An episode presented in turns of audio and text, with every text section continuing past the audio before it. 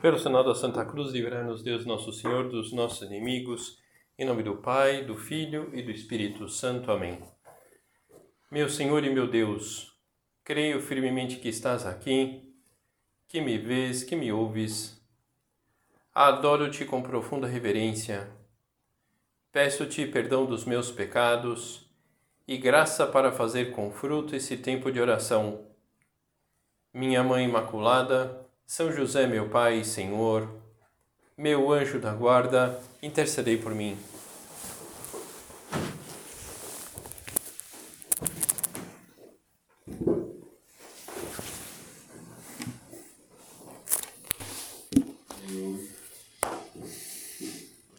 Jesus viu um cobrador de impostos chamado Levi sentado na coletoria.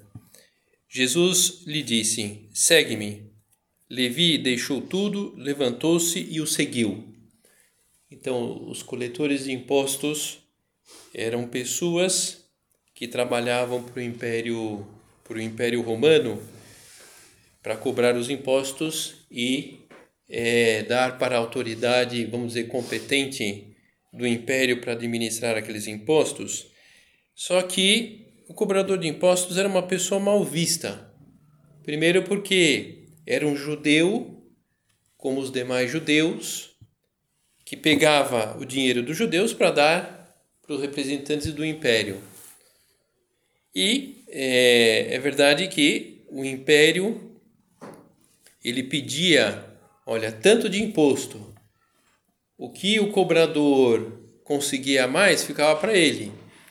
Então nós podemos imaginar aí como era uma profissão assim muito querida e ao mesmo tempo muito fácil deixar-se levar pela desonestidade. Então Jesus ele ele chama um cobrador de impostos para seguir ele para segui-lo mais de perto. O Zaqueu, o Levi. Depois Levi preparou em casa um grande banquete para Jesus. Estava aí grande número de cobradores de impostos e outras pessoas sentadas à mesa com eles. Lógico, né? O Levi era cobrador de impostos é normal que os colegas dele eram outros cobradores de impostos. Os fariseus e seus mestres da lei murmuravam e diziam aos discípulos de Jesus: Por que vós comeis e bebeis com os cobradores de impostos e com os pecadores? Jesus respondeu: Os que são sadios não precisam de médico, mas sim os que estão doentes. Eu não vim chamar os justos, mas sim os pecadores para a conversão. Então, por que Jesus estava lá num almoço com outros cobradores de impostos, porque Jesus ele queria ajudar aqueles cobradores que eram desonestos. Devia ter cobrador honesto também, não era só, mas era uma profissão muito fácil de se perverter. Então eu queria começar com essa passagem para gravar esse exemplo muito gráfico de Jesus, que diante de uma pessoa que está mal, digamos assim, é, ele ir atrás para tentar ajudar essa pessoa. Então nosso Senhor, ele passou por essa por essa terra com essa postura, ajudar as pessoas. Isso nós, eu queria fazer um destaque dessa passagem para ilustrar a, o tema da meditação de hoje, que é a importância dos santos. E o que tem a ver essa passagem com é, a importância dos santos, a fisionomia de um santo, é, em geral, é uma postura que arrasta, é uma postura de bom exemplo, é uma postura ativa, uma postura para o bem.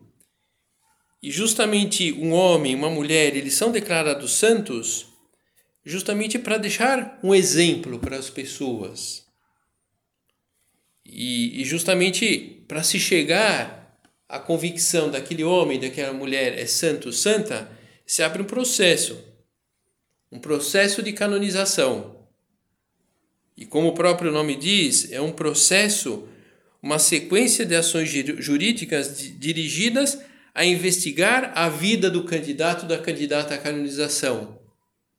Quando a igreja declara que um homem é santo, que uma mulher é santa, é santo mesmo, mas porque se fez uma investigação sobre aquilo.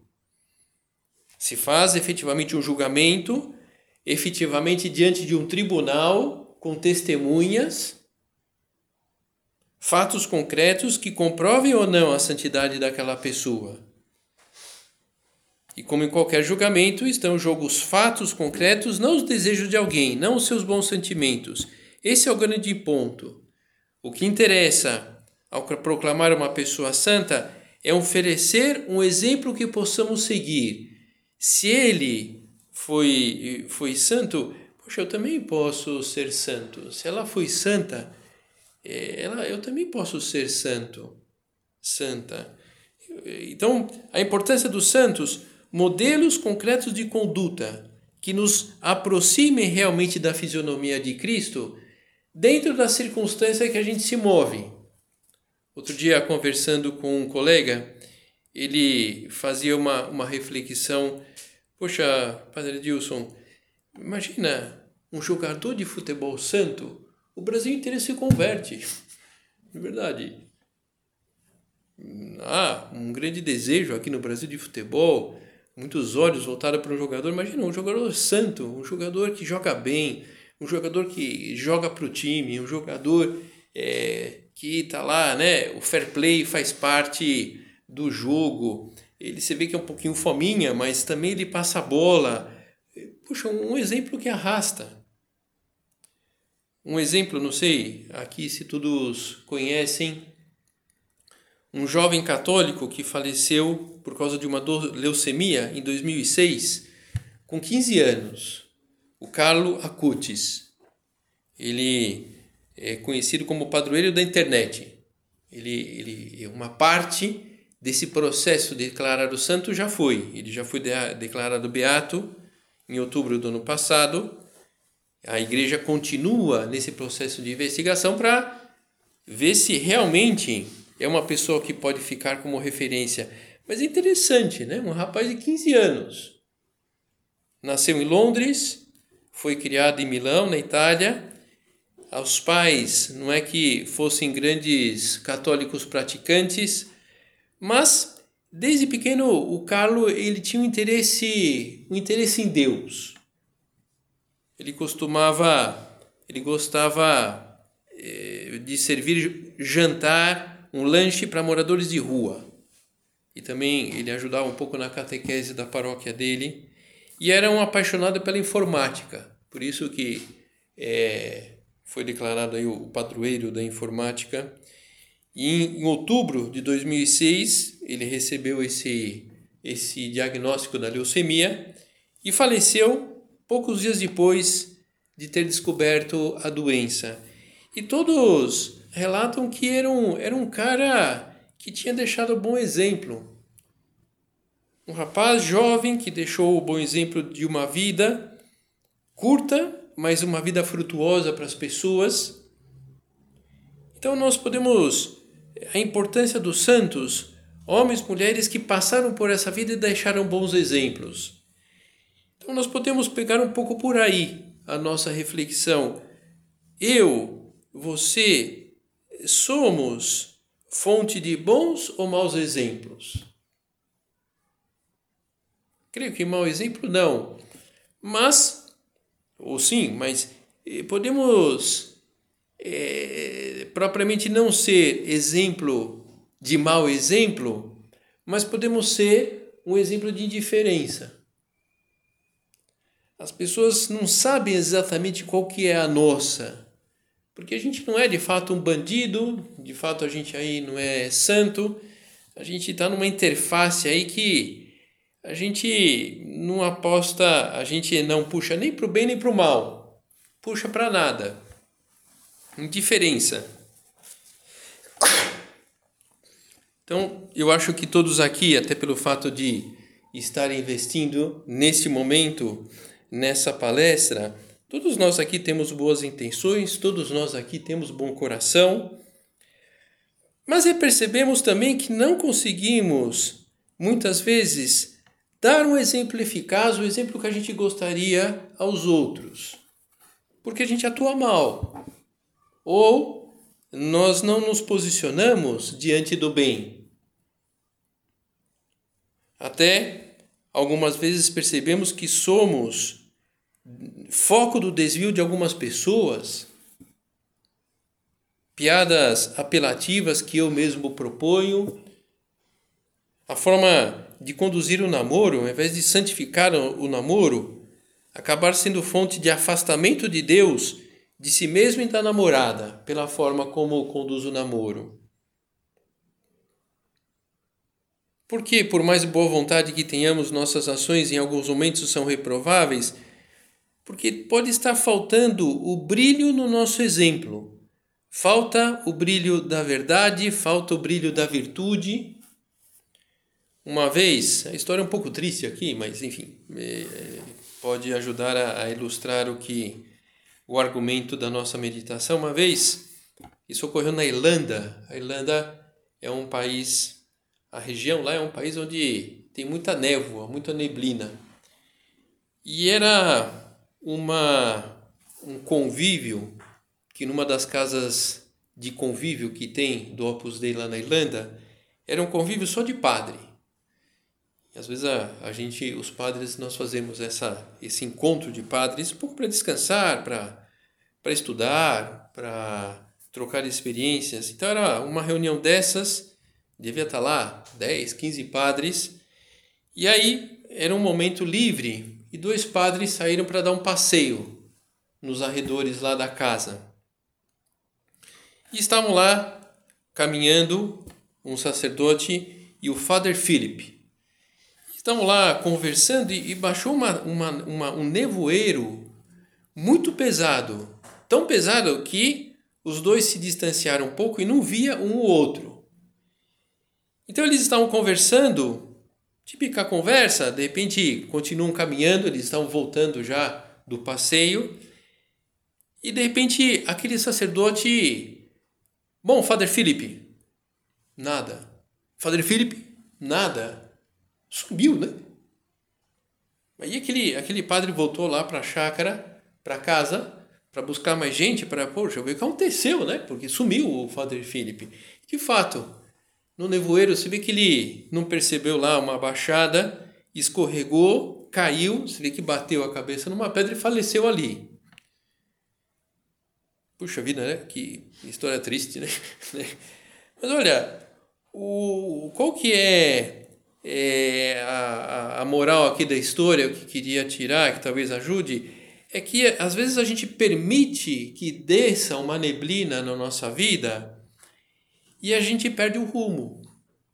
E como a gente perde o rumo, nós também acabamos levando para o mesmo caminho as pessoas à nossa volta, na linha do mau exemplo. E a gente percebe, eu acho que todos nós aqui temos maturidade suficiente para perceber que o mundo está um pouco confuso, que o, o, os valores humanos, não só os valores cristãos, mas aqueles valores humanos que efetivamente oferecem um caminho de felicidade para as pessoas, está, está um pouco confuso. Esses valores estão um pouco escondidos. Há uma, as pessoas, nós percebemos que elas, elas não conseguem identificar o bem, o mal, o que é verdade, o que é mentira. Eu acho que todos nós, ou a maior parte de nós aqui, já tivemos essa experiência. Tudo parece impreciso, discutível, na gangorra lá da dúvida, e há princípios cristãos que andam de mãos dadas com diversos tipos de erros. Outro dia, uma pessoa falava aí de um filme meio antigo, parece que é de 2010 esse filme, onde aparece uma cena, um grupo armado cristão atacando lá um vilarejo com fuzis atirando nas pessoas e nos fuzis tinha uma estampa de Maria, de Nossa Senhora. Pô, meio furado esse negócio, né? Uma matança lá, e não era propriamente para se defender, era, é para ir contra lá ao que aquelas pessoas daquele vilarejo faziam, pensavam. Então, essa confusão entre valores cristãos, valores pagãos, e, e nós podemos ficar aí no meio do caminho. O que, que é o certo? O que, que é o, o, o melhor? e acabamos encontrando pessoas, e, e, e, nós podemos correr esse risco também, que vivem um meio cristianismo, um meio espiritismo, um meio esoterismo, meio hinduísmo, meio ateísmo, e é meio nada, né? Esse é o problema. Há uma, uma passagem do Grande Sertão Veredas que acho que ilustra bem esse ser meio nada. Muita religião, seu moço. Eu cá não perco ocasião de religião. Aproveita de to aproveito de todas. Bebo água de todo o rio. Uma só, para mim é pouca.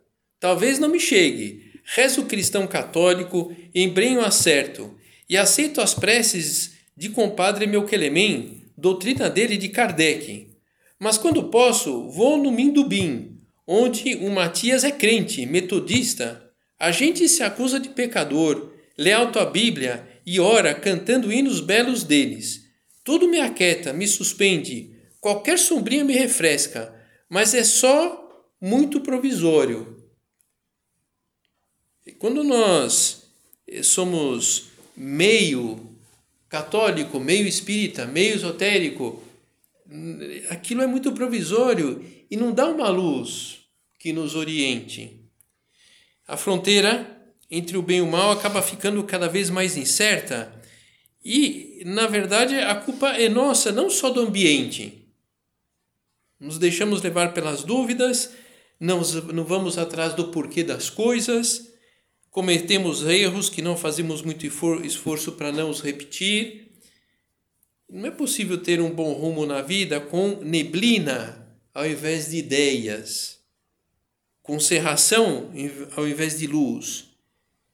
Quem é que consegue avançar pelo caminho da vida sem referenciais claros sobre o que é verdadeiro, sobre o que é falso, o que é certo, o que é errado. O Padre Filipe, por causa da névoa, despencou sozinho no barranco mortal. Nós, quando nós estamos desorientados, impregnados de erros, de lacunas, nós podemos acabar nos abismos das, da vida. Esse é o ponto. E, e, e os santos, eles ajudam a marcar um pouco esse caminho. É muito importante, portanto, que tomemos consciência de tal como forem as nossas ideias, assim serão as orientações que daremos à nossa existência, o teor do nosso comportamento com as pessoas. Então, a, a, a ideia aqui é, é uma proposta é, de santidade propriamente, mas antes disso, se vocês se encantam de verdade com a ideia de dar bom exemplo através da atitude de vocês, por quê, né? É, porque à medida que vocês aqui dão um bom exemplo, vocês vão atrair para o bem as pessoas da idade de vocês. Eu, à medida que eu dê bom exemplo, eu vou atrair é, padres. Bom, mas padre já é padre, né? Sim, mas o padre ele pode ser melhor, uma melhor pessoa ou não. Ele precisa, eles também precisam lutar. Eu preciso lutar. Então essa essa capacidade de dar bom exemplo. Então, por isso, para que nós empreendamos esse caminho do bom exemplo, esse caminho propriamente da santidade, é preciso que nós cultivemos ideias fortes, convicções assumidas. Então, é, é, é dessas ideias fortes, dessas convicções, pode vir qualquer serração na vida, qualquer maré contra, que por essas convicções e essas ideias nós faremos frente àquilo. O bom exemplo está muito mais vinculado ao fato de que o brilho da verdade ilumine a nossa mente e o nosso coração do que propriamente o ambiente à, nossa volta. Puxa, padre, mas um ambiente ruim puxa a gente para baixo. É verdade. É, é verdade. Mas é, vamos à medida que a gente se fortalece, nós consigamos, nós conseguiremos dar bom exemplo e, e puxar para cima as pessoas à, à, nossa volta. Então, enfim, né, como hoje a meditação é um pouquinho mais curta, que nós teremos agora aí a bênção com o Santíssimo. Então, uma sugestão concreta para a gente apostar no bom exemplo, para que a gente não deixar, para que não deixemos cair essa sensação e ficarmos um pouco cegos, a coerência. apostar na coerência pessoal. Aquilo que eu penso é aquilo também que eu faço. E, e, e aquilo que eu faço, aquilo que eu faço de bom, eu vou procurar razões para que eu faça ainda melhor, para que eu persevere nesse, nesse bom caminho. A importância dos santos, referência, exemplo, norte. Então vamos contar aí também com a ajuda de Nossa Senhora para de fato lutarmos, chegarmos de verdade a esse caminho de santidade até o último momento da nossa existência, nós podemos nós vamos trilhar esse caminho. Não existe santo em vida. A pessoa perfeita em vida não existe, porque ela sempre pode melhorar. Nós sempre podemos melhorar, sempre podemos oferecer às pessoas melhores exemplos. Mas para isso nós precisamos de ajuda. Nós precisamos da ajuda de Deus. Nossa Senhora também tem esse interesse de que sejamos uma boa referência às pessoas à nossa volta. Não aquela pessoa certinha, perfeitinha, mas justamente aquilo que todos nós já estamos fazendo. Se trata de perseverar e crescer em intensidade, procurar acertar. Quando nós temos os nossos tropeções, procuremos consertar, retificar, recomeçar novamente a luta por acertar. E com isso, esse começar e recomeçar é uma forma concreta de dar bom exemplo. Aquela pessoa que persevera no bem, aquela pessoa que não desiste de buscar, de melhorar, de crescer e oferecer essa oportunidade para as pessoas à sua volta.